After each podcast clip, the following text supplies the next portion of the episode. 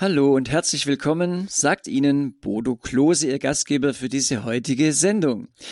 Wir haben bei Radio Horeb eine neue Reihe begonnen. Sie heißt Fokus Schöpfung. Angefangen haben wir sie mit einer Standpunktsendung am 13. Januar.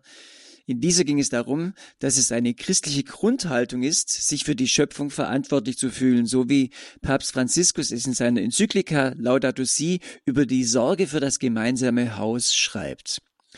Und in der heutigen Lebenshilfesendung wird es nun praktisch. Unser Thema Kunststoffe, Segen oder Fluch. Ich begrüße dazu aus Passau die Umweltreferentin beim Verbraucherservice Bayern, Marianne Wolf. Grüß Gott, Frau Wolf. Grüß Gott. Guten Morgen. Ich darf noch ein bisschen ins Thema einführen. Kunststoffe, gerade auch Plastik, äh, erobern mehr und mehr unseren Alltag. Wenn Sie, liebe Hörer und Hörer, gerade mal überlegen, was Sie heute gefrühstückt haben, welche Behälter waren dann nicht aus Kunststoff? Die Butterdose, der Kaffee- oder der Teebehälter, der Joghurtbecher, die Müslidose. Oder ich sitze hier in einem schönen kleinen Studio hier in Ravensburg und wo ich hinschaue, eigentlich überall Kunststoff. Das Mischpult, äh, die Regler, der Monitor, das Gehäuse. Ich habe hier einen kleinen Radioschlumpf hier auf meinem äh, Mischpult stehen, ist aus Kunststoff. Die Kopfhörer, die Maus, die Tastatur, alles aus Kunststoff. Und äh, wir leben damit ganz natürlich, ganz normal. Es ist auch eine große Erleichterung. Und Sie zu Hause, ich denke, wenn Sie einen Eierkocher haben oder eine Tupperware, äh, das erleichtert den Alltag gerade auch vom Gewicht her. Man kann etwas gut verpacken und äh, es ist nicht mehr so schwer, wie es vielleicht früher war. All das sind Dinge, die unseren Alltag bereichern. Auf der anderen Seite werden Kunststoffe auch zur Gefahr für den Menschen wie für die Umwelt. Sie kennen sicher die Fernsehbilder von schwimmendem Plastikmüll in unseren Weltmeeren. Bei uns gibt es ein Problem, was zunimmt, was vielen gar nicht bewusst ist, dass zum Beispiel Stoffe in Form von Mikroplastik immer mehr in unsere Abwässer äh, landet und dann äh, gar nicht mehr so abbaubar ist. Das, das kann man nicht mehr in den Plastikmüll wegbringen, sondern das landet dann irgendwie auf Umwegen wieder zu uns bei uns auf dem Tisch. Ja, und wir wollen heute ganz praktisch überlegen, was jeder Einzelne dazu beitragen kann, dass zum Beispiel eine unnötige Plastikflut gebremst wird oder gestoppt wird vielleicht sogar. Marianne Wolf, ich darf Sie noch unseren Hörern und Hörern kurz vorstellen. Sie sind ursprünglich Berlinerin und Lehrerin. Sie sind dann eingestiegen in die Erwachsenenbildung, in die Bereiche Haushalt und Biologie. Sie haben auch eine Fortbildung als Elektroberaterin. 25 Jahre sind Sie bereits in Passau beim Verbraucherservice Bayern. Der ist im katholischen Deutschen Frauenbund eingegliedert. Ihre Aufgabengebiete liegen im Umwelt- und Verbraucherschutz und in der Bildungsarbeit. Allein in Bayern betreuen sie über 15 Beratungsstellen rund 165.000 Mitglieder. Und ihr Spezialgebiet ist die Beratung im privaten Haushalt. Frau Wolf, auf der Homepage des Verbraucherservice Bayern habe ich einen Satz gelesen, den ich kaum glauben kann. Jeder Mensch, steht da, jeder Mensch in Deutschland verbraucht rein rechnerisch rund 10 Kilogramm Plastik im Monat. Ah, das kann doch nicht sein, oder? Doch, das kann sehr wohl sein. Man muss sich überlegen, so wie Sie es beschrieben haben, Plastik ist eigentlich allgegenwärtig. Und man muss unterscheiden, es gibt natürlich Sachen, die man sehr lange hat, die eine lange Lebensdauer haben, die lange genutzt werden. Es gibt aber auch Verschleißteile, die bei weitem nicht so lange halten. Und es gibt natürlich dann auch, ja, hauptsächlich Verpackungsmaterialien, Transportverpackungen, die nur sehr kurz genutzt werden und dementsprechend auch schnell wieder im Müll landen. Und so kommt die große Menge von 10 Kilogramm sogar steigend in letzter Zeit dazu, äh, dass da wirklich immer mehr verbraucht wird. Ich habe ja gesagt, eigentlich ist Plastik oft ein leichtes Material, aber 10 Kilogramm, das muss man sich mal vorstellen, das ist ja richtig viel, da kommt jede Menge zusammen. Beispiel, ich gehe einkaufen im Supermarkt, ja. Ähm, was kann ich da zum Beispiel, ich, wenn ich frisches Obst kaufe oder Salat, ja, Tue ich den einfach so in den Einkaufswagen oder verpacke ich den nicht in eine kleine Plastiktüte, weil äh, dann werden die anderen Sachen nicht nass. Äh, der Salat selber wird nicht noch durch den Einkaufswagen beschmutzt. Macht doch eigentlich Sinn, dass ich da eine kleine Plastiktüte verwende. Es gibt natürlich sehr viele Vorteile, äh, dass man Plastik verwendet. Deswegen wird es ja auch so häufig und so viel benutzt. Aber äh, es ist eigentlich immer die Frage, Muss es immer Plastik sein? Gibt es Alternativen? Und wenn Sie jetzt zum Beispiel den Obststand ansprechen, dann ist es ja schon mal gut, wenn man lose das Obst wählt, dass man sagt, man kann einzeln praktisch dann auch Obstteile, Gemüseteile eben äh, auswählen. Man muss nicht eine komplette Packung nehmen, einen Beutel zum Beispiel. Da ist schon mal dann die eine Möglichkeit, dass man äh, Lebensmittel gezielt einkauft. Man kann sich kleine Beutel mitnehmen.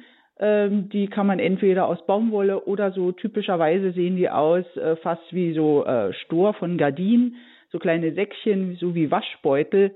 Und da kann man natürlich dann eben auch seine äh, Obst- und Gemüse-Einzelteile, äh, gerade die kleinen Sachen, gut transportieren, ist geschützt, ist hygienisch und man kann es immer wieder verwenden.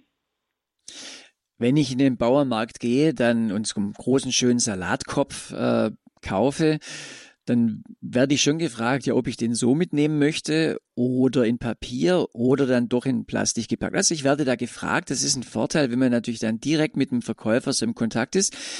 Wenn ich den natürlich dann so mitnehme unterm Arm und äh, durch die Stadt laufe, da kriege ich dann schon mal den ein oder anderen Blick, was hat er denn für einen Salatkopf unterm Arm? Äh, ich kann ihn natürlich in Papier verpacken, das äh, wirkt schon ein bisschen versteckter. Also Sie, Sie, Sie merken, auf was ich anspiele. Mhm. Äh, man, äh, je nachdem, wie man das dann auch mitnimmt, äh, wird man dann auch in der Umwelt, in der Gesellschaft dann auch, kriegt man so seine Reaktionen.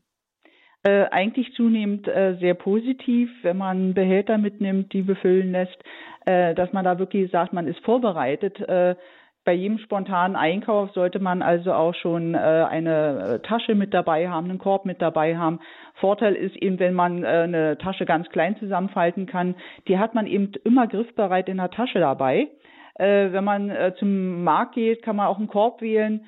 Äh, und sagen wir mal, die, die Selbstverständlichkeit, dass man etwas mitbringt zum Einfüllen von diesen Lebensmitteln, die ist stark steigend. Also es ist garantiert nicht mehr so, dass man sagt, es muss immer Plastiktüten sein. Die Anzahl der Plastiktüten haben auch schon extrem äh, sich reduziert, so von über 70 äh, 2015 noch zu jetzt unter 30 und das ist schon mal auch äh, ein großer Vorteil. Unter 30 äh, in welchem Verhältnis? Äh, pro Jahr, pro Kopf. Das mhm, ist natürlich okay. immer noch eine Menge. Und mhm. da ist natürlich dann immer, wo man sagt, äh, da ist immer noch Luft nach oben, da kann man noch äh, besser drauf achten, man kann reduzieren. Und äh, es wurden ja auch die Alternativen angesprochen. Eine Papiertüte muss auch produziert werden. Auch da ist es eher nachhaltig, wenn man sagt, äh, Produkte, die man öfter nutzt. Das ist das Entscheidende dabei. Eine Papiertüte nützt man meistens nur einmal, dann landet sie im Müll oder wird noch äh, für den Papiermüll genommen. Äh, eine Baumwollstofftasche zum Beispiel hört sich sehr gut an, aber auch da, man muss sie auch verwenden. 25 Mal mindestens bei einer Baumwolltasche, damit sie überhaupt ökologisch sinnvoller ist wie eine Plastiktüte. Das wird man natürlich, ja. Es genügt also nicht nur so eine Tasche zu besorgen, sondern sie soll oft eingesetzt sein. Manche haben ja richtig Sammlungen an Taschen, die sie dann alle gar nicht mehr so, so einsetzen. Also Sie merken, liebe Hörer und Hörer, äh, wir machen das heute ganz praktisch. Wir gehen richtig in den Alltag rein und schauen da mal hin, wie das möglich ist, auch mit Kunststoffen gut zu leben.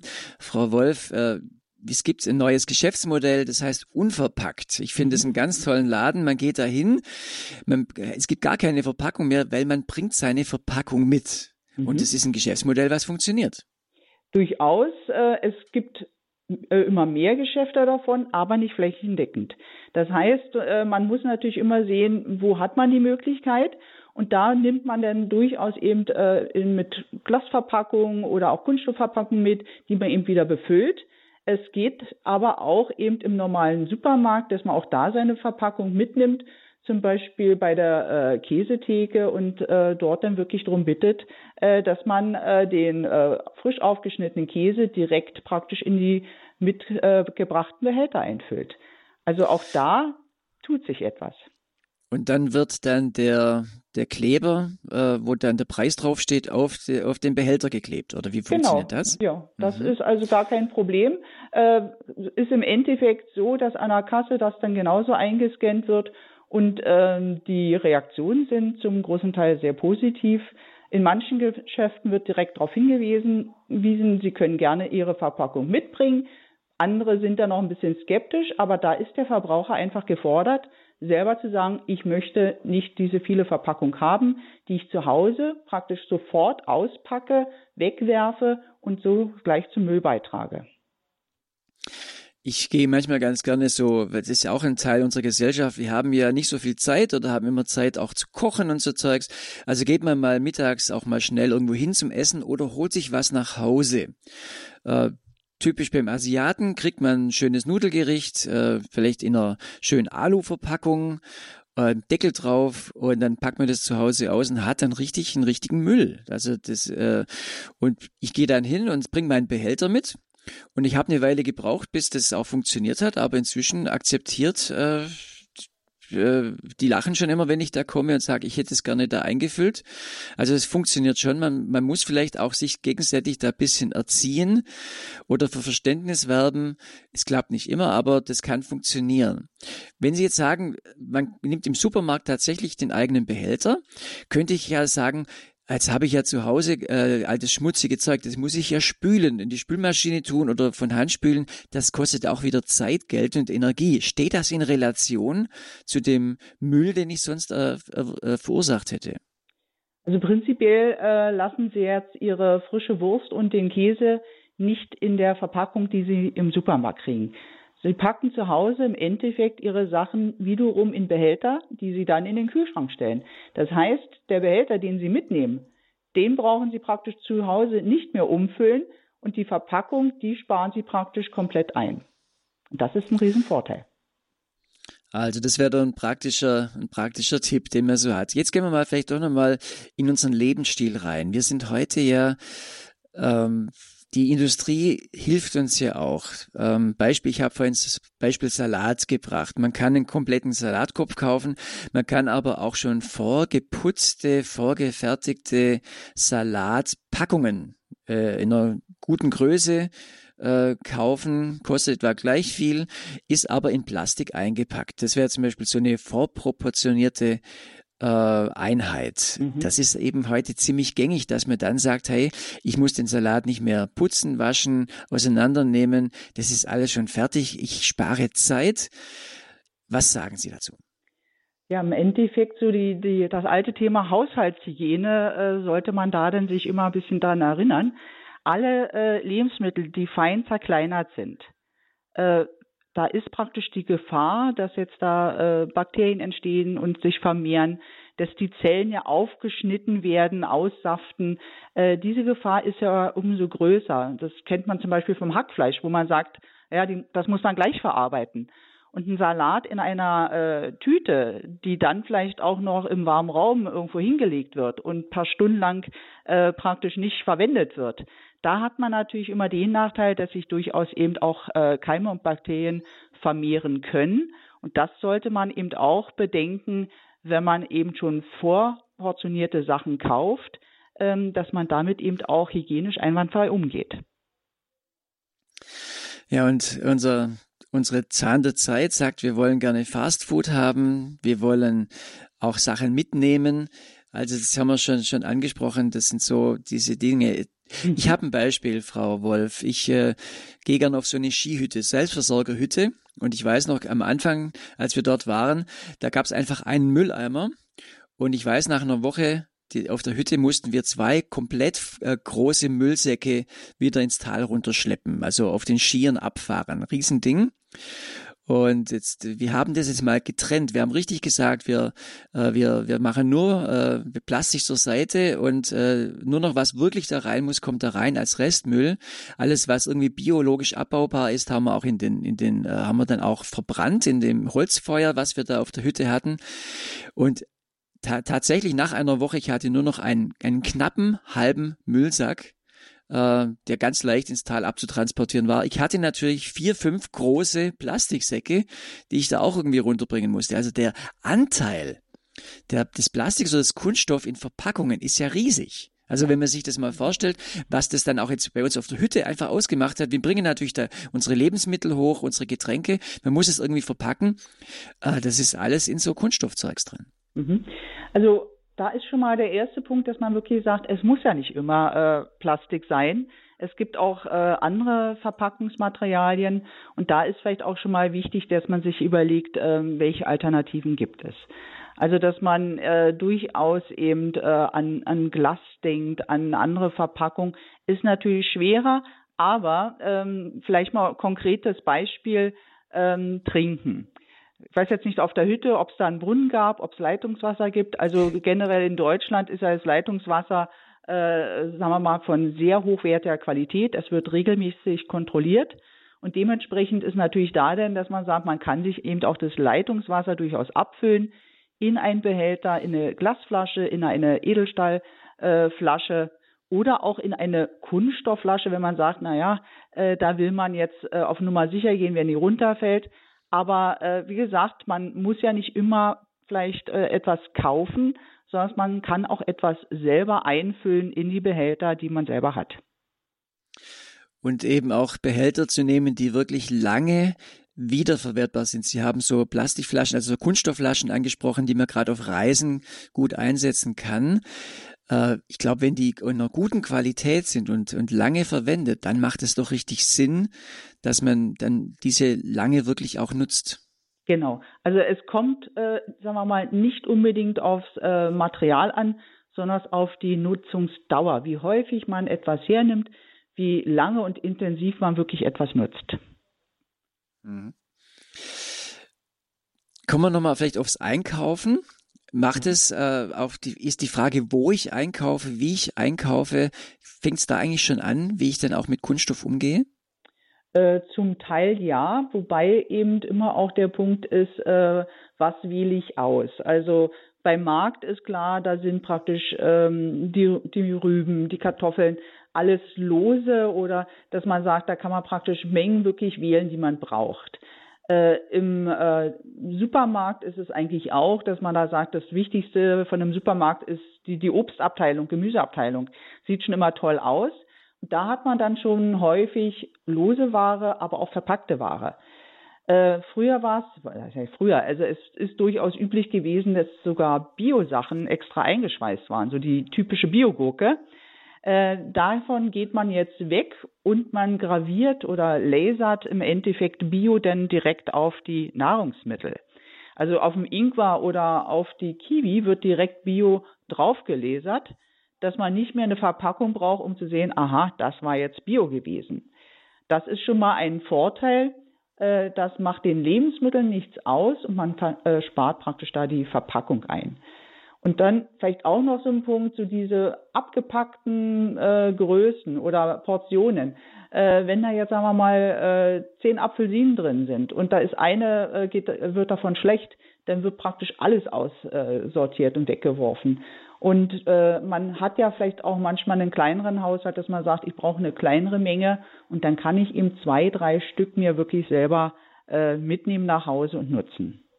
Das denke ich mal, dass die Mengen variabel sein müssen, das ist eine, und dass man dann eben die Sachen selber so verpackt, dass man eben nicht den Müll, wenn man nach Hause geht, nach 20 Minuten äh, praktisch zu Hause hat und wegwerfen muss. Sagt Marianne Wolf vom Verbraucherservice Bayern.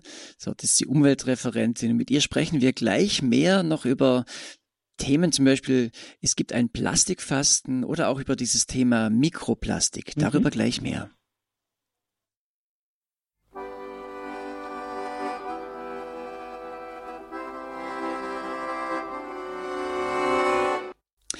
Sie hören Radio Horeb heute das Thema Kunststoffe, Segen oder Fluch in unserer Reihe Fokus Schöpfung, die wir hier bei Radio Horeb angefangen haben jetzt im Januar und einfach mal in dieses Jahr hineinnehmen wollen. Dieses Thema Fokus Schöpfung und wir haben gerade die Kinder gehört, die da gesungen haben, Laudato Si, natürlich dieses, dieser Lobgesang des heiligen Franziskus, der auch der Patron für die Umwelt, für die Schöpfung ist. Und äh, so ist auch diese äh, Enzyklika von Papst Franziskus zu verstehen, Laudato Si. Wir sollen wirklich gemeinsam für das, unser Haus sorgen, für das Haus der Welt, das Haus der Erde. Und somit sind Sie jetzt mittendrin hier in einem schönen Thema, wo es heute umgeht, was können wir für unsere Umwelt, für unsere Natur, für unsere Schöpfung tun?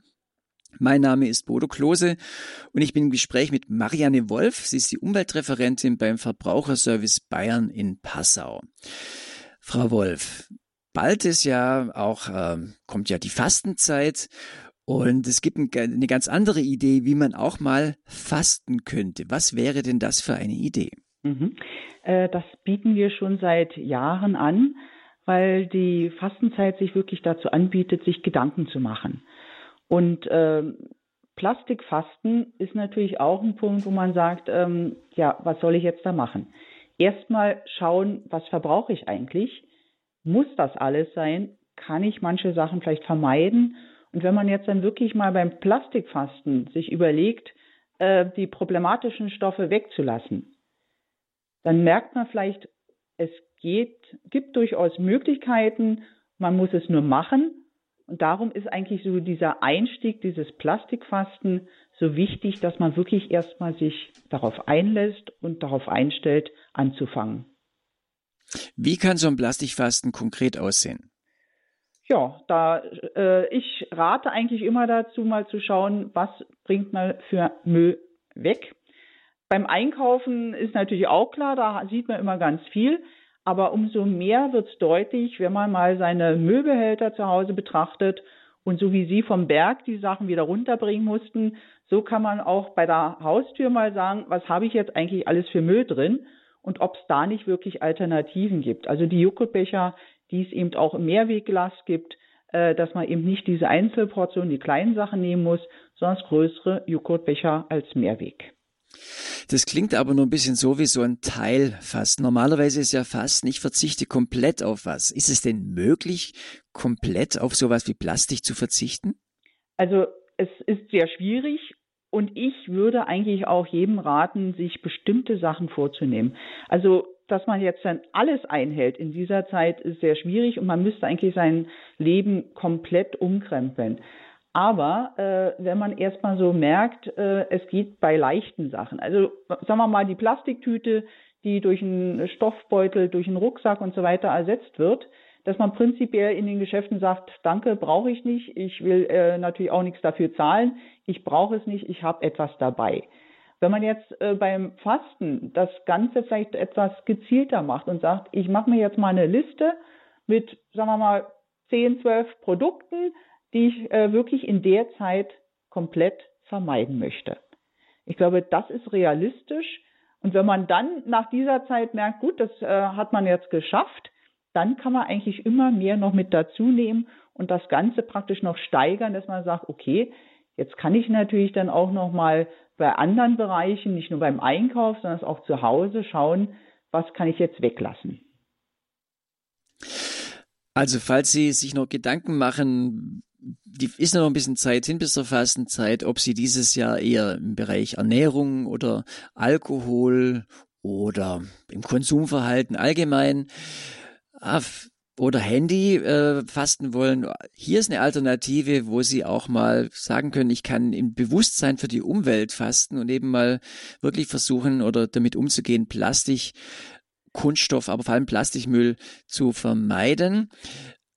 Fasten ist ja auch, äh, Frau Wolf, nicht nur ähm, ein Ding, wo ich auf was verzichte, sondern eigentlich ist es ja auch ein geistlicher Vorgang. Es hat ja auch mit, mit dem Glauben zu tun, ursprünglich zumindest. Viele äh, sehen das heute nicht mehr so, dass sie eigentlich äh, damit auch äh, etwas in, in Gang bringen, spirituell, ja äh, könnte da gerade, wenn man jetzt Plastik fastet, auch im Bewusstsein für die Schöpfung auch hier ein, ein geistlicher, ein spiritueller Vorgang stattfinden?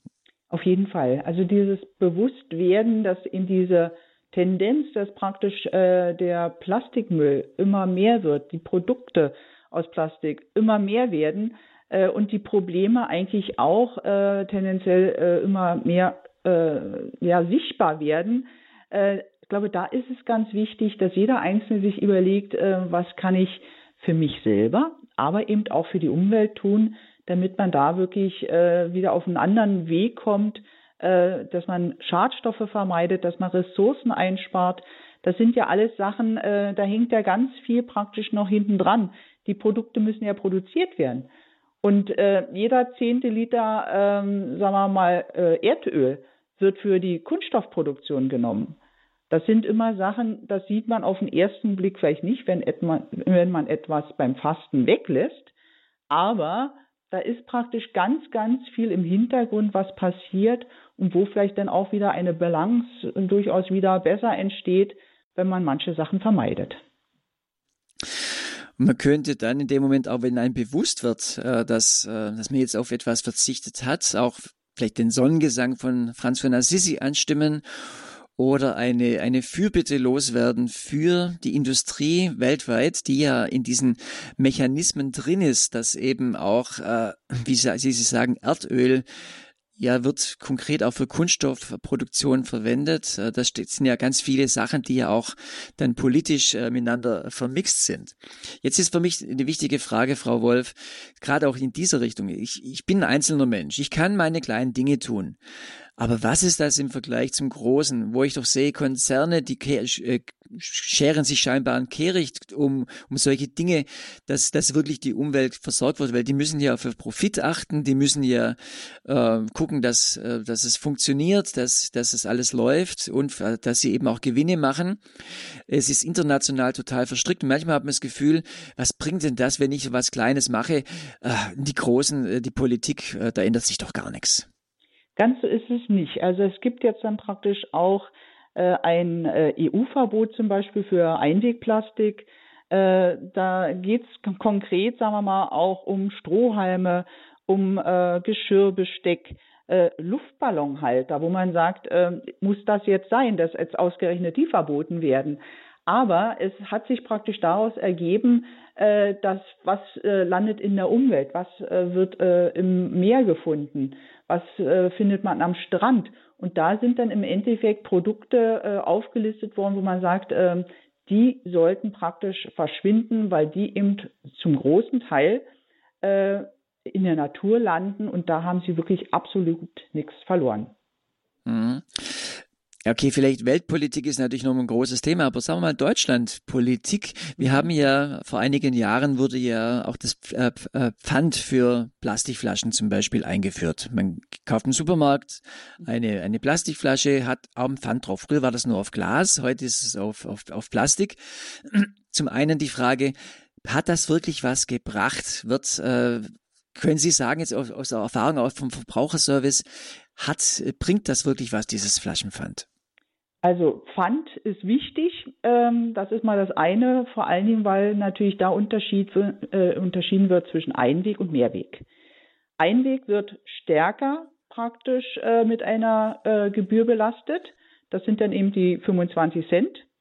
Und äh, Mehrweg, äh, da sind es 15 Cent.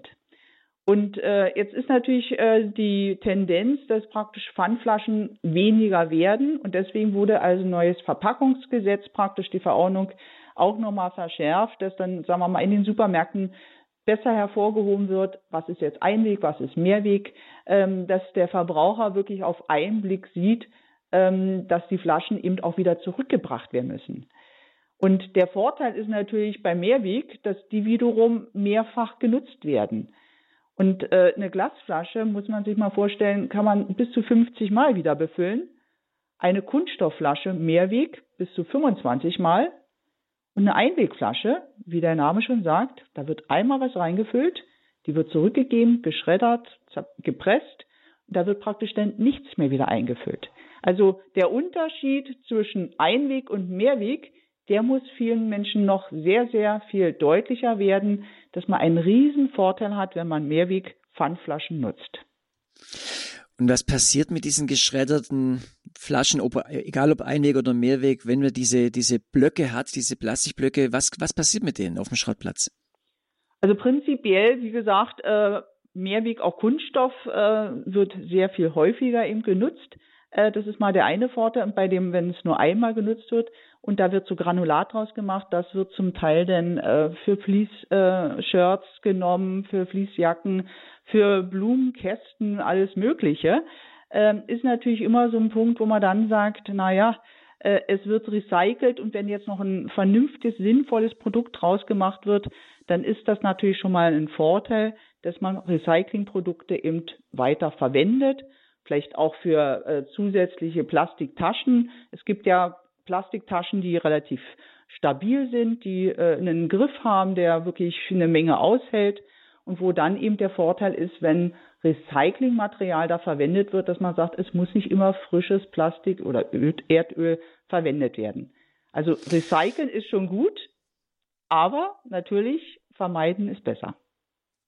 Das habe ich schon ein bisschen lapidar Schrottplatz gesagt. Ich müsste ja wirklich sagen Wertstoffhof, weil die Sachen ja dann ja zum Glück nicht mehr einfach irgendwie verbrannt werden, sondern eben irgendwie versucht wird, das wieder zu verwerten. Da liege ich schon richtig. Heute ist also mhm. schon das, dass man es nicht mehr verbrennt, oder? Also da äh, kriege ich jetzt richtig Bauchgrummeln, weil so ist es nicht. Also okay. thermisch mhm. recyceln ist verbrennen. Hört sich gut an. Und genau das ist eben der Punkt, dass man da wirklich sagt, wenn etwas sehr sortenrein äh, gesammelt wird, dann hat man, sagen wir mal, äh, einen Rohstoff, äh, den man sehr gut wieder verwerten kann. Alles, was so gemischt ist oder Verbundmaterialien, da ist ein Riesenaufwand dahinter, dass man das überhaupt wieder auseinanderfieselt. Und da ist eben wirklich der Punkt, dass man sehen muss, wie viel wird tatsächlich recycelt. Und zwar als Wertstoff und nicht thermisch. Das thermische Recyceln hat, sagen wir mal, den Vorteil, dass in einer Müllverbrennungsanlage äh, man sich freut, dass man sagt, es ist aus Erdöl. Da brauchen wir jetzt nicht praktisch zuheizen, brauchen die Temperatur nicht vielleicht durch Erdgas erhöhen, sondern da sind Kunststoffteile drin, die praktisch aus Erdöl ja praktisch gemacht sind. Aber es ist ja. Mhm. schlechtes, also eigentlich sagen wir mal ein minderwertiges Recyceln, weil die Rohstoffe sind damit natürlich verloren. Sprechen Sie was an, was mir immer auf dem Magen liegt. Einerseits, äh, wir, also wir müssen hier in Ravensburg ja auch schön Müll trennen und wir haben so, bei uns nennen wir das den Ravec-Sack, wo man dann also die Verbundstoffe, also Kunststoffe, Plastik zusammenpackt. Manchen ist nicht klar, ob da auch der Styropor mit rein darf. Manche packen auch äh, hart äh, Kunststoff da rein, was eigentlich nicht reingehört. Und dann bringt man das am, am Samstagmorgen immer schön zum Container in der Stadt. Das ist immer lustig, da laufen alle mit so großen Plastiksäcken rum. Da werden wir auch von anderen Gemeinden äh, manchmal ein bisschen ausgelacht. Bei denen werden die einfach diese Plastiksäcke abgeholt. Die Schwierigkeit ist ja wirklich dann, wie Sie sagen, sortenrein das äh, zu verpacken. Es wäre wichtig, dass es dann natürlich äh, wirklich äh, ja verwendet wird. Andererseits ich manchmal denke, ich gebe das da ab und habe keine Ahnung, was die damit machen. Ob die das wirklich dann auch, weil es ist ja von mir weg, ich habe keinen Einfluss mehr. Schmeißen die das eventuell doch wieder zusammen mit dem normalen Restmüll oder was passiert dann mit diesem Müll? Also es äh, wird jetzt, sagen wir mal, mehr darauf geachtet, dass wirklich äh, mehr äh, Produkte, die am Wertstoffhof äh, abgegeben werden und äh, gesammelt werden, dass die auch wirklich vernünftig recycelt werden. Da gibt es eine neue Verordnung. Äh, das ist eigentlich so eine ganz wichtige Erkenntnis, dass man gesagt hat, also in den letzten Jahren, das ist viel zu wenig gewesen und es wurde praktisch immer schlechter. Ähm, die Quoten, das muss gesteigert werden, dass wirklich vernünftig äh, sortiert und recycelt wird. Und im Endeffekt, umso teurer ein Produkt wird, jetzt ein Rohstoff, umso eher lohnt sich natürlich dann auch die Aufbereitung, dass man zum Beispiel bei, beim Glas, bei, äh, aber auch Papier zum Beispiel. Das sind alles Rohstoffe, die durchaus wieder verwertet werden. Und da muss man einfach sagen, das sortenreine äh, Sortieren und Sammeln ist da eben natürlich ganz wichtig. Es gibt die andere Möglichkeit, vielleicht, dass ich das noch ganz kurz mhm. anschneiden mhm. darf äh, es war eigentlich immer ein Bestreben gewesen, und zwar eine Wertstofftonne einzuführen. Also die Verbraucherverbände haben eigentlich gesagt, es müsste eigentlich viel einfacher werden. Kein Mensch kennt sich mehr aus, was gehört jetzt nun wo rein. Und in einer Wertstofftonne würde praktisch Verpackungsmüll, aber eben auch andere äh, Metall, Glas, Kunststoffe reingegeben werden. Und das wäre eigentlich das Einfachste, dass der Verbraucher jetzt da nicht mehr lange überlegen muss, wo muss jetzt was rein, sondern dass das dann praktisch gesammelt, die Wertstoffe abgeholt werden und sortiert werden. Mhm. Das hat sich aber leider nicht durchgesetzt. Ja, das eben mit dem Durchsetzen, das ist, äh, es braucht oft lange und eine Zeit und äh, verschiedene politische äh, Situationen. Bei uns ist es auch so, pro, pro, Landkreis ist es dann wieder unterschiedlich. Und wenn ich bei meinen Schwiegereltern in Hechingen bin, dann äh, die organisieren das Plastik wiederum anders und da muss ich immer fragen, was muss ich jetzt genau machen? Und das ist natürlich schon immer eine Hürde, das dann eben richtig zu machen. Und äh, so Sachen, äh, ja, aber es soll uns nicht davor äh, erschrecken zu sagen, wir, wir schmeißen hier alles in einen Topf, sondern wir wollen lernen, wir wollen gut mit unserer Schöpfung umgehen. Und eines nehme ich schon mal mit, äh, Frau Wolf, je weniger Plastik wir eigentlich äh, einkaufen, ja, desto weniger haben wir später dann auch äh, zu entsorgen und uns mhm. darüber Gedanken zu machen. Oder je, je länger haltbar so ein Kunststoff ist und ich den eben oft verwerte oder wiederverwerte und später dann schaue, dass der eben, wenn ich ihn dann doch mal loswerden muss, gut recycelt wird, dann ist schon mal ein, ein, gewisser Weg zumindest gewonnen. Mhm. Lassen Sie uns noch über ein Thema sprechen und dann würde ich auch gerne noch mit unseren Hörern und Hörerinnen ins Gespräch kommen. Das, das Thema Mikroplastik. Das liegt mhm. Ihnen ja auch auf dem Herzen. Warum ist Mikroplastik heute so ein Thema? Also vielleicht erstmal erklären, was ist überhaupt Mikroplastik? Äh, es hieß eigentlich früher dann so die unsichtbare Gefahr, aber tatsächlich ist Mikroplastik per Definition Kunststoff kleiner als 5 Millimeter. Wenn man sich vorstellt, 5 Millimeter, das ist ein halber Zentimeter. Das sieht man also durchaus. Es kann aber auch kleiner sein. Und das ist dann praktisch Mikroplastik. Alles, was ein fester Kunststoff ist, kleiner als 5 Millimeter, ist Mikroplastik. Nicht flüssig, sondern fest. Das muss man mal so als Definition stehen lassen. Das Problem ist, äh, es gibt ja zwei Möglichkeiten. Einmal sekundäres Mikroplastik, das ist das, was man praktisch so verwendet, so ganz kleine Kügelchen vielleicht im Duschgel als Beispiel. Das wird also extra so produziert, das ist dann primäres Mikroplastik. Sekundäres Mikroplastik, das ist eigentlich die große Masse. Und das ist auch das große Problem, weil aus jedem Kunststoff wird irgendwann mal Mikroplastik, wenn er praktisch entsprechend zerkleinert wird. Also jede Plastiktüte, jede Flasche, jeder Behälter, der irgendwo am Strand liegt, wird irgendwann mal zu Mikroplastik durch Lichteinfluss, Wellen und allen möglichen Einflüssen. Und um, da tritt man vielleicht noch drauf und irgendwann ist es so klein und dann heißt es Mikroplastik. Und das ist das Riesenproblem, das eigentlich die Umwelt so extrem stark belastet, weil Mikroplastik dann natürlich im Wasser, das hört man ja immer wieder, in der Luft, aber auch ganz, ganz extrem im Boden zu finden ist. Und im Boden, das ist eigentlich so die neueste Erkenntnis, ist es eigentlich noch viel, viel schlimmer, weil aus dem Wasser könnte man eventuell noch was rausfiltern, aus dem Boden nicht. Da ist es einmal drin und bleibt auch im Boden praktisch für immer drin. Hm, also Unterscheidung zwischen primärer und sekundärer Mikroplastik. Aber ich fand es auch mit dem Mikro, mit dem primären ist ja auch schon, äh, das wird ja auch nicht abgebaut. Das ist ja dann mhm. auch, wenn so Peeling in so einer, in so einem Duschgel drin ist, das gelingt, gelangt ja dann auch in, in, ins Abwasser und äh, genau. in den Boden. Mhm. Ja. Äh, also auch hier ist was, was in unserer Gesellschaft irgendwo drin ist, wo, äh, was ist aber, ich glaube, das ist ein Thema, aber eben was eben dann auch äh, verursacht wird, wenn man auch den, den Plastikmüll klein macht. Ja. Aber was gibt's hier eine Empfehlung von Ihrer Seite oder ist es mehr eine Bewusstseinsmachung, was mhm. man mit so Kleinstmüll machen kann, mit so Kleinstplastik? Genau. Also einmal natürlich ähm, Kosmetika, Waschmittel äh, so auswählen, dass da eben kein Mikroplastik drin ist. Ja, das ist mal so das eine äh, wo man dann selber sagt, alles, was man sonst eben äh, ja abspült beim Duschen, gelangt sonst äh, in die Kanalisation. Das will man natürlich nicht, weil die Klärwerke meistens nicht darauf ausgelegt sind, dass sie das zurückhalten. Also äh, Alltagsprodukte mal drauf schauen, Reinigungsmittel, Kosmetika. Da ist die Industrie aber auch dabei, dass es eben immer stärker zurückgefahren wird. Das ist so das eine. Aber eben auch, und das ist so das Entscheidende, dass man eben schaut, wo entsteht noch Mikroplastik, wo gelangt es in die Umwelt, wo es praktisch ja dann sich ansammelt. Und da ist zum Beispiel Reifenabrieb ein ganz wichtiges Thema. Äh, man, man, sieht ja immer Reifen, äh, nach einem Jahr äh, ist das Profil nicht mehr ganz so äh, toll wie am Anfang.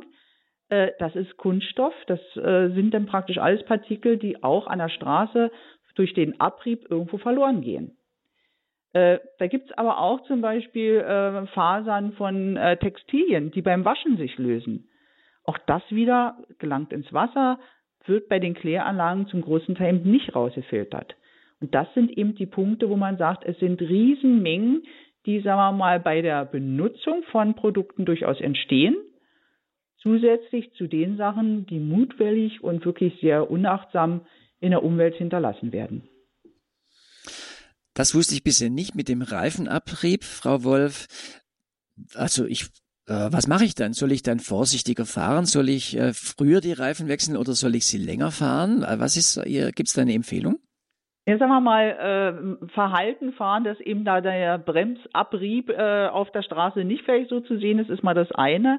Äh, das andere ist natürlich, dass genau eben die Industrie da schauen muss, wie kriegt man das in den Griff, äh, das sind dann immer so Sachen, wo man dann sagt, äh, äh, da kann der Verbraucher relativ äh, sch schlecht etwas machen, aber sagen wir mal, zumindest äh, eine, eine gute Qualität an Reifen kaufen, die eben vielleicht nicht so einen hohen Abrieb hat.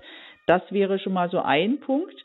Und man muss natürlich sehen, ähm, muss man vielleicht beim äh, Kanal, bei den Kläranlagen anderer Reinigungsstufen wirklich äh, noch einbauen, dass da eben diese feinst ähm, äh, Mikroplastikteilchen dann eben rausgefiltert werden. Es gibt Möglichkeiten und wenn man das erkennt, wo überall Mikroplastik zu finden ist, dann muss man auch sehen, wie man das dann eben da wieder rausholt. Wir sind gerade hier im, im Studio auch ein bisschen am, am, am kommentieren. Also am besten wäre gar nicht Autofahren. Wäre natürlich auch eine, äh, eine schöne Idee, mit das Rad zu nehmen.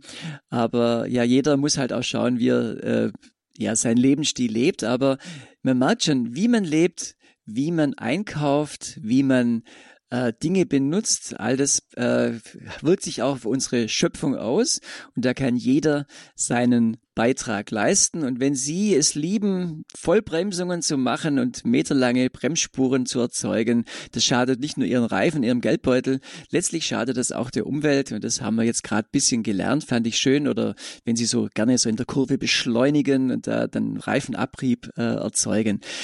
Äh, ist ein kleiner Punkt, aber äh, Kleinvieh macht Mist und mhm. das äh, merken wir jetzt auch.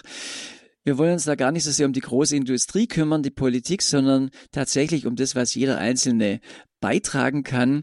Darum geht es uns heute bei dieser Thema, äh, bei diesem Thema Kunststoffe, Segen oder Fluch. Ja, und wir kommen jetzt auch gerne mit Ihnen wo immer Sie uns jetzt auch zuhören ins Gespräch. Vielleicht sind Sie im Auto unterwegs gerade und hören uns oder Sie sind zu Hause, wie auch immer.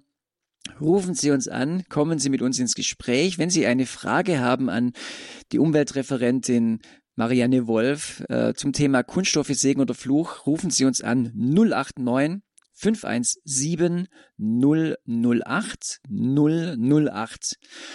Oder ja, vielleicht haben Sie auch einen Vorschlag, wie man die Plastikflut eindämmen kann. 089 517 008 008. Wir freuen uns auf Ihren Anruf.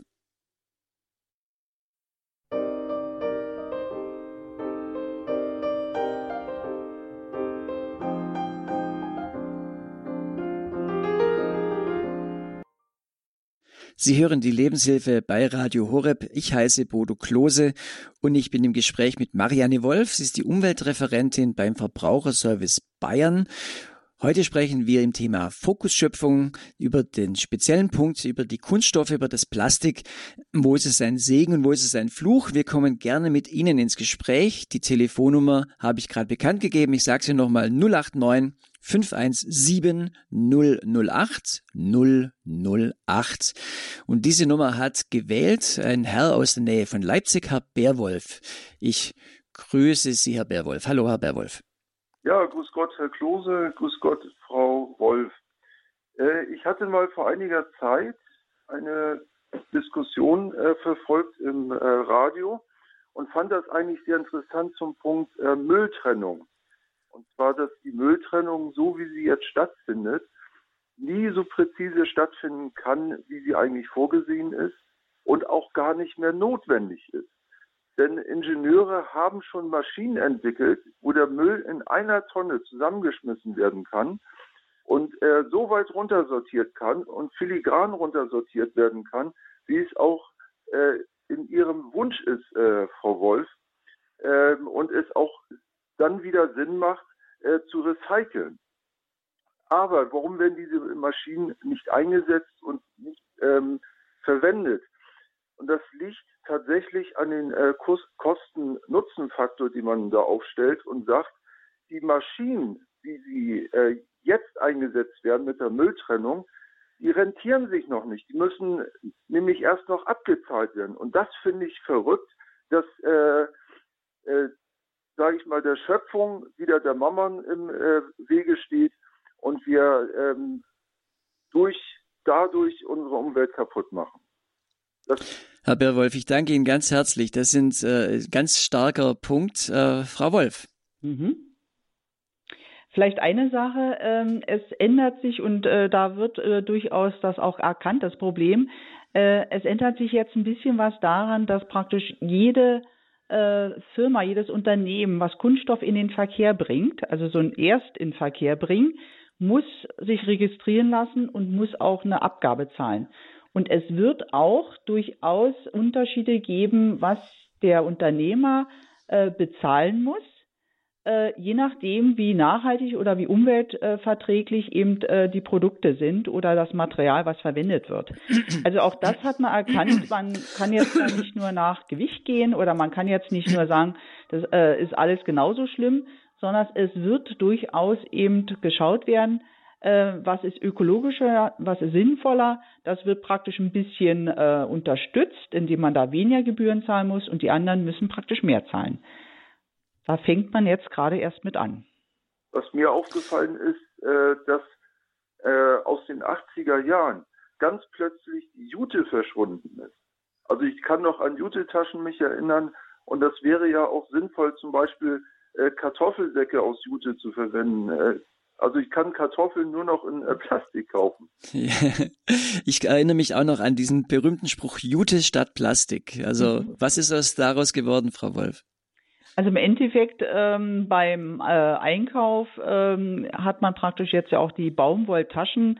Wenn die dann aus Biobaumwolle sind, dann ist es natürlich noch mal besser. Aber man muss natürlich auch sagen, wo kommen praktisch die Materialien her? Äh, der, die Baumwolle, ähm, wenn es jetzt nicht bio ist, wird extrem oft gespritzt. Da braucht man viel Wasser, die Transportwege, die Herstellungskosten. Und man muss im Endeffekt eine Baumwolltasche gehen wir mal ruhig von Bio auch aus, äh, 25 Mal verwenden, damit sie besser ist wie eine herkömmliche Plastiktüte. Und da ist eigentlich so ein Punkt, wo ich sage, äh, nicht 30 äh, Baumwolltaschen zu Hause haben und praktisch, die muss man jede einzeln 25 bis 30 Mal verwenden, sondern irgendwann mal sagen, ich habe genug, ich habe jetzt fünf Stück, die ich vielleicht im Wechsel immer verwende, habe die immer auch dabei, mehr muss nicht sein. Und deswegen ist eben immer so ein Punkt, wo ich sage, mit dem Jute, da muss man auch sehen, wo kommt es her, aber auch diese Beutel, diese Taschen müssen entsprechend häufig und lange genutzt werden. Herr Berwolf, ganz herzlichen Dank für den Anruf. Unsere Leitungen laufen heiß, deshalb gebe ich jetzt gleich mal zum nächsten Hörer. Vielen Dank, liebe Grüße nach Leipzig. Unser nächster Hörer schaltet sich aus Herzogenaurach zugeschaltet. Grüß Gott, Herr Paulik, hallo. Ja, einen schönen guten Tag. Hier ist Paulik.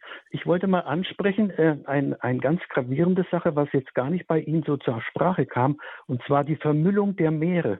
Wo kommt das eigentlich her? Wird es nur über die Flüsse eingeleitet oder nur von den fahrenden Schiffen, die kreuz und quer machen und wenn sie anlanden an den Häfen, keinen Müll haben, weil sie ihn wahrscheinlich ins Meer schmeißen. Diese Schiffe müssen doch veranlasst kontrolliert werden, dass man sagt, wo habt ihr euren Müll gelassen, den ihr auf eurer langen Fahrt verbraucht und entstanden ist? Nicht? Da äh, passiert nichts. Wo kommt denn der Müll, der viele Müll im Meer her? Ist, kommt das von den Flüssen. Da müsste überwacht werden, das Einzelne wie, dass man sagt, wer was in den Flüssen reinschmeißt, der muss eine hohe Strafe zahlen, wenn er erwischt wird, ja. Aber die Schiffe, die schmeißen anscheinend den Müll ran. Die müssten, wenn sie im Hafen anlanden, ja, müssen sie entsprechende Müllsäcke abliefern, die dann wieder recycelt werden. Aber es, da passiert anscheinend nichts. Wo kommt denn der Müll her? Kommt der wirklich von den Schiffen zum großen Teil oder aus den Flüssen? Das kann ich äh, vielleicht so ein bisschen mal erklären äh, einfach auch von den, von den Mengen, die entstehen. Also das eine sind, äh, sagen wir mal, der Eintrag über Flüsse und im Endeffekt äh, auch jetzt, ich sitze jetzt hier in Bayern, also auch wir können jetzt natürlich sagen, äh, wir sind genauso dran beteiligt. Jeder Fluss landet irgendwann mal im Meer. Also auch wenn man in Bayern lebt, das ist so das eine. Also dieses Prinzip, da ist ein Flussdelta und da gelangt praktisch durchaus Wasser mit Müll in die großen Ozeane, in die Meere. Es gibt äh, zehn Flüsse, die extrem viel Müll transportieren. Also auch da, wo man dann sagt, da wo sehr viel transportiert, müsste eigentlich am meisten rausgefischt werden, bevor das eigentlich erstmal ins Meer geht. Das wäre mal das eine. Das zweite ist, ähm, weil Sie ansprechen, die Schiffe. Ähm, die großen Schiffe, gerade die Passagierschiffe, müssen durchaus ihren Müll praktisch wieder mit äh, in den Hafen zurücknehmen. Das wird genau kontrolliert. Äh, das gibt es nicht mehr, dass die jetzt praktisch ihren äh, Müll irgendwann mal rausschmeißen, weil es ist natürlich dann auch nicht schön, wenn das nächste Schiff hinterherfährt und durch einen Müllteppich fahren muss. Also das merkt man also durchaus, dass auf diesen Routen nicht unbedingt der Müll extrem stark zunimmt. Das wäre das Zweite. Dann aber auch, was nochmal ganz wichtig ist, Fischernetze. Jetzt sagt man sich natürlich, naja, ein Fischernetz. Äh, äh, es sind nach jedem zehnten bis fünfzehnten Mal, ja, schaut sich praktisch der Fischer um. Das sind ja teilweise Riesenschiffe, äh, Fischfangnetze, die sind abgerissen, die sind weg. Und das ist eigentlich ein Problem, äh, wo man dann einfach auch nochmal vom Material sagt, die sind extrem haltbar. Fischernetze, die halten 500 Jahre. Äh, und wenn da natürlich sich die Tiere dann verheddern und verhingen, äh, dann ist es besonders schlimm. Aber die schmeißen die jetzt nicht unbedingt extra von Bord, sondern mit ihrem Fischfang, zehnte, fünfzehnte Mal, reißen die durchaus ab. Das sind große Mengen und das ist auch ein Riesenproblem. Ja, äh, und doch, ja, bitte. Vielleicht noch ein Punkt, ähm, war jetzt gerade vor, glaube zwei Wochen gewesen, äh, wenn Container über Bord gehen. Also bei Sturm, bei anderen äh, Katastrophen, äh, wenn da denn praktisch äh, ein Schiff mit Hunderten von Containern äh, da Container verliert und da werden dann praktisch Fernseher, alles Mögliche angeschwemmt an die Strände, äh, dann sind es ganz andere Mengen. Also das sind dann wirklich Massen, wo man sagt, äh, da kommen wirklich große Mengen an äh, Müll äh, in die Meere dann hinein. Ja, gut, der Seite, dieser ja, Unfall, der jetzt passiert ist, neulich mit diesem Containerschiff, das passiert doch sehr, sehr selten. Und Nein. trotzdem sind die Meere vermüllt. Wo kommt denn das her? Das muss doch eine Ursache haben. Das kann doch nicht alleine durch die Flüsse kommen. Da müssen äh, in den einzelnen Ländern das entsprechend beobachtet werden. Wer leitet über die Flüsse Müll und Plastik da rein? Das muss doch kontrolliert werden können in irgendeiner Form. Meiner Meinung nach sind es die Schiffe, die einfach keiner sieht es, keiner hört es. Wir können das alles ins Meer schmeißen. Und die müssen entsprechend angewiesen werden, dass ihr Müll entsorgt. Wenn ihr in den Hafen kommt und habt keinen Müll, kriegt ihr eine Riesenstrafe aufgepumpt, weil ihr Müll ver verursacht habt. Nicht? Das muss doch kontrollierbar sein. Und der Müll kann doch nicht alleine durch die Schiffernetze, durch die Fischernetze entstehen. Das ist mir, mir, mhm. mir unerklärlich. Also ein Satz vielleicht noch. Äh, mhm. Naturstrände hört sich immer sehr malerisch an, wenn man einen Prospekt liest. Ähm, die Strände werden jeden Tag praktisch gesäubert, äh, wenn Touristen da praktisch sich hinlegen wollen an einem Naturstrand äh, ist der Strand von vorne bis hinten belegt mit Plastikmüll. Mit Flaschen, mit Behältern, mit Zigarettenkippen, mit Tüten und so weiter. Tonnenweise. Und mit jedem Anspülen ans, äh, an den Strand wird wieder neu praktisch Müll daran geschwemmt. Also es sind teilweise die Anrainer, äh, die Touristen, die, die Sachen hinterlassen, äh, es sind die Flüsse, die das eintragen und dann eben das auch, was auf dem Meer entsteht. Aber auf dem Meer selber entsteht im Prinzip am wenigsten. Danke für diese Info, danke auch Herrn Paulik für diesen äh, für, Ihr Plädoyer. Also ich glaube, wir, wir können das nachvollziehen, aber es ist doch ganz gut, auch ein bisschen zu unterscheiden. Also äh, ich kenne Urlaubssituationen, wo ich auf einer griechischen Insel war, auch auf einer italienischen Insel teilweise, wo man dann gedacht hat, wie, die, die nehmen einfach den Müll und schmeißen auf die Straße und keiner kümmert sich drum. Das ist natürlich auch von Land zu Land unterschiedlich. Und insofern äh, ja auch da hängt auch ganz viel dran, wie eben auch die Leute selber mit dem Müll umgehen. Es hängen, also die, wir merken schon, es ist der Verbraucher, es ist aber auch die Politik, es, es ist die Industrie, ganz viel schwingt da zusammen. Und wir wollen halt auch schauen, was kann eben jeder Einzelne äh, beitragen. Aber es, ja, ich, äh, merke schon, es, es hängt immer auch mit dem Großen und Ganzen zusammen. Vielen Dank, Herr Paulik, für den Anruf. Aus München ruft uns Frau Angela an. Hallo, Frau Angela. Ja, hallo, hier ist die Angela. Und zwar, ich habe da noch ein ganz anderes Problem. Also ich kann das nur nachvollziehen und auch natürlich bestätigen, was die vorhergehenden Hörer gesagt haben. Das ist alles ein schwieriges Thema, aber der Witz ist dieser. Ich habe im Internet ein paar Mal gegoogelt, diese großen Versandhäuser, die da tonnenweise Pakete schicken, was dann retour kommt. Man braucht nicht denken, dass das dann irgendwo im Lager ist. 90 Prozent der Retouren werden einfach geschreddert. Ob das Elektrogeräte sind, ob das Klamotten sind, ob das irgendwelches Kosmetik ist. Wir als kleine Verbraucher werden angehalten, jedes fitzischen Müll zu trennen. Und die Großen, die machen sich ganz einfach, weil einfach die Lagerkosten zu hoch sind. Da geht es wieder um den schnöden Mammon, was auch die eine Dame da angesprochen hat. Es geht nur um Geld, Macht und Sex. Die Natur, die kann ruhig über die Klinge springen. Es interessiert eigentlich keinen mehr. Es wird zum Konsum animiert, es wird künstlich, wird Bedarf geweckt. Es ist ein Riesenschlamassel, in dem wir da sitzen und wir können nur noch beten.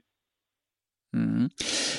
Frau Wolf, äh, Frau Angela hat es was sehr Interessantes angesprochen, eben dieses, dieser Trend zum Versandhandel. Mhm. Äh, dieser Punkt, die Sachen werden zurückgeschickt und äh, wie dann, äh, laut der Information, die Frau Angela vorliegt, die Konzerne damit umgehen. Was ist da Ihr Erfahrungswert? Mhm. Also im Prinzip ist immer der Punkt, äh, was möchte der Verbraucher auch selber. Äh, kostenfrei Sachen zurückschicken ist toll, drei Teile bestellen, eins probieren und die anderen passen nicht, ähm, dann schickt man die wieder zurück. Also es ist schon auch so ein Konsumstil, ähm, den wir natürlich äh, leben und wo dann eigentlich die Belastung auch immer größer wird. Die Transportbelastung ist natürlich so das eine, es ist immer einfach, online etwas zu bestellen. Und wie gesagt, wenn es dann noch kostenfrei zurückgeschickt werden kann, dann macht man das natürlich dann auch als Verbraucher. Deswegen eigentlich immer wieder, äh, da sind wir dann eigentlich auch wieder so bei der Überlegung, was brauche ich wirklich? Was, man kann auch Sachen vermeiden äh, und dann eben wirklich eine gute Qualität kaufen und das dann eben auch lange verwenden. Das ist immer wieder äh, das Gleiche wo man dann eben sagen kann, das ist natürlich bei dem Online-Shoppen ganz genauso. Man kann am meisten vermeiden, indem man nicht so viel bestellt. Okay. Oder eben tatsächlich auch lokal einkauft und auch die lokale Situation wieder stärkt. Äh, das schwingt ja alles da auch mit hinein. Also auch ein Einkauf in der eigenen Stadt im Laden kann äh, gut sein für die Umwelt. Vielen Dank, Frau Angela, für diesen Anruf. Und als letzte Hörerin nehme ich gerne noch auch aus München Frau Ressler in die Sendung. Hallo, Frau Ressler, grüß Gott. Ja, grüß Gott. Ähm, ja, ich möchte an der Vorrednerin noch gerade anknüpfen, weil äh, ich da diese letzte Woche etwas erlebt habe, wo ich mir auch gedacht habe, im Discounter äh, habe ich halt in einer Gebrauchsanweisung gelesen, dass das Produkt, was ich mitgenommen habe, für mich nicht geeignet ist und habe es zurückgebracht mit Kassenzettel und so weiter und war entsetzt, wie die Verkäuferin das Zeug sofort in den Mülleimer geschoben hat. Sie hat mir das Geld zurückbezahlt. Also nur das, es geschieht auch an dem Punkt, wo die ja hin und her gehen in ihrer Filiale. Sie machen es nicht mit allen Produkten, aber da war ich jetzt schon erschrocken, weil ich habe das ja nicht berührt und gar nichts und alles perfekt zurückgebracht. Also da war ich entsetzt. Aber ich wollte eigentlich wegen ganz was anderem äh, mich melden. Also ich habe äh, eine Küche übernehmen müssen aufgrund eines äh, Umzuges und konnte meine eigene nicht einbauen. Und das sind ein paar Sachen. Ich habe also keinen gescheiten Abfalleimer mehr gehabt und ich habe mir angewöhnt, äh, zum Beispiel, ich habe also die letzten drei Jahre praktisch keine Plastiktüten mehr für den Abfall benutzt, sondern ich habe meinen Müll dann in diese kleinen Plastiktüten getan, die sowieso beim Einkauf angefallen sind. Dann diese Obsttüten und so weggeworfen. Da geht man halt öfter zum Müll, aber es ist ja auch besser hygienischer in der Küche, wenn der Müll nicht tagelang da vor sich hin stinkt oder so, auch wenn man einen Deckel hat. Ähm, also ich gehe halt zwei oder dreimal in der Woche zum Mülleimer und äh, entsorge. Dann alle Papiertüten von Obst, Gebäck und so weiter nehme ich für Biomüll. Ich habe also vielleicht drei oder vier äh, richtige Mülltüten aus Papier verwendet im Laufe der letzten Jahre. Die muss man halt zusammenfalten, wenn man das Zeug äh, verbraucht hat und dann habe ich halt eine Schublade in der Küche, wo diese Tüten sind und wenn ich einkaufen gehe, nehme ich kleine Plastiktüten vom Obst wieder mit. Äh, die gehen in so eine Baumwolltasche, die wiegen nichts. Die kann ich auch in die in die Manteltasche stecken, wenn ich nicht viel brauche. Also so kann man wirklich sparen.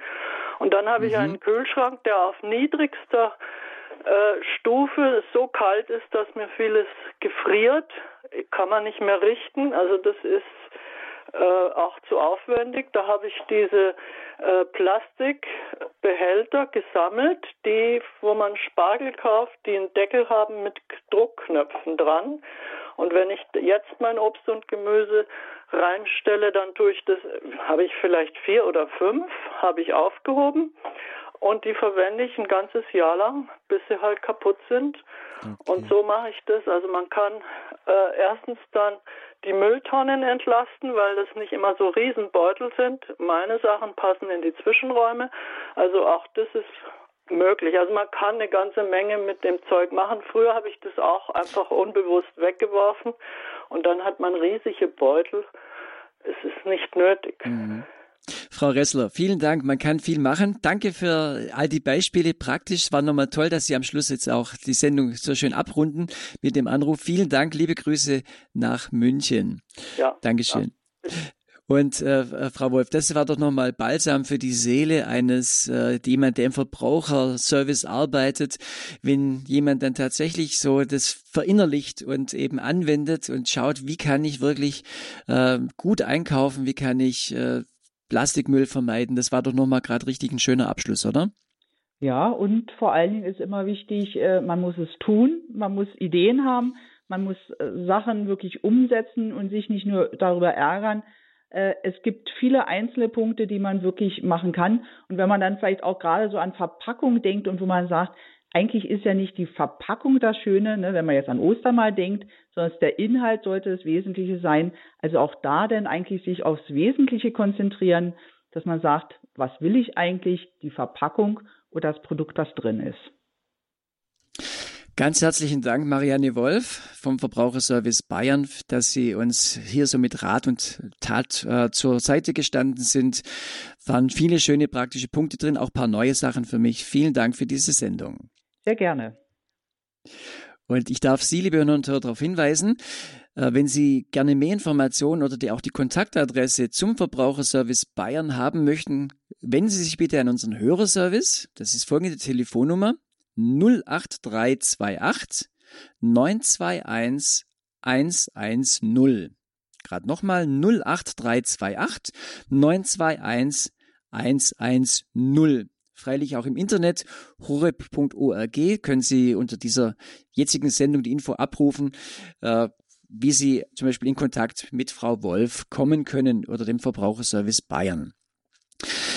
Diese Sendung ist natürlich wieder aufgezeichnet worden und wenn Sie sagen, ich möchte sie nochmal anhören, vielleicht auch anderen empfehlen, zwei Wege. Das eine auch wieder übers Internet und in der Mediathek werden Sie diese Sendung zum heutigen Thema unter Lebenshilfe-Rubrik finden.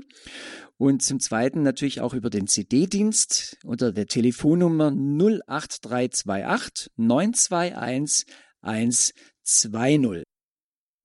Nutzen Sie das Angebot, dass Sie die Sendungen nochmal selber nachhören können. Da waren viele praktische, wertvolle Dinge drin oder auch an andere weitergeben. Das soll doch gut sein.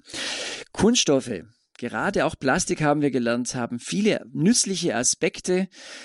Und da gilt es einfach, diese gut und im Hinblick auf die Schöpfung verantwortungsvoll zu nutzen. Jeder kann zum Umweltschutz beitragen, indem er seinen persönlichen Plastikverbrauch verringert hochwertiges und langlebiges Plastik verwendet und dann schaut, dass dieses noch anschließend richtig recycelt wird. Vielleicht haben Sie auch eine Idee bekommen, Plastikfasten zu machen. Das wäre vielleicht auch ein schöner Impuls. Wenn diese Sendung solche Sachen enthalten hat, dann würde mich das freuen. Ich darf Sie noch darauf hinweisen, unsere nächste Sendung in der Reihe Fokus Schöpfung wird am 28. Februar sein. Dort wird es wieder hier in der Lebenshilfe heißen, Zukunft einkaufen, nachhaltig, gut leben. So darf ich mich nun verabschieden. Dies war die Lebenshilfe mit Bodo Klose.